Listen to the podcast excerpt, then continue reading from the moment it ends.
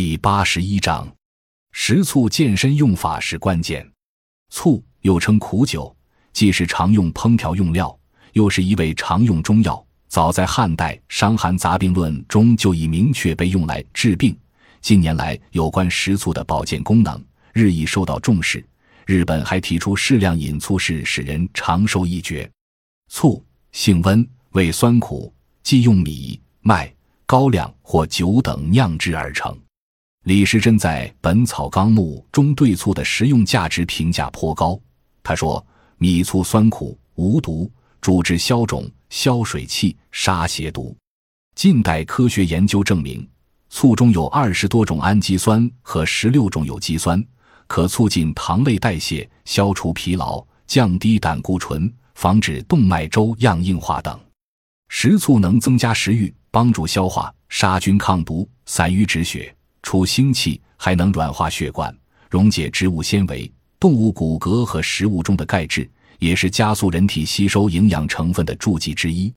我国自古就有“民以食为天，食以味为先，味以酸为首”之说，由此可见，酸、甜、苦、辣、咸五味之首的食醋，不仅是一味重要的调味品，而且在人们日常生活和饮食中具有很重要的地位和良好的食疗功效。总之，因人而异地适量吃醋，对健康是有益处的。醋的品种很多，有米醋、陈醋、香醋、白醋、糖醋等，但各有其妙用。米醋适用于一般菜肴的烹炒，因它能保持菜的原味；而烧鱼用香醋，拌凉菜用白醋为佳，吃饺子则蘸食陈醋最好。醋的保健作用和食疗功效与其用法有关，现举例如下：一。清醋用食醋三十至六十毫升炖服，可治胆道蛔虫症、腹痛不止。二、醋液食醋三十毫升，加开水三十毫升，调和炖服，可止恶逆。食醋六十毫升，缓缓咽下，忌食大口蔬菜，可治鱼骨卡喉。三、醋蒸气食醋不拘量，用水稀释一至两倍后，加热蒸熏，密闭门窗。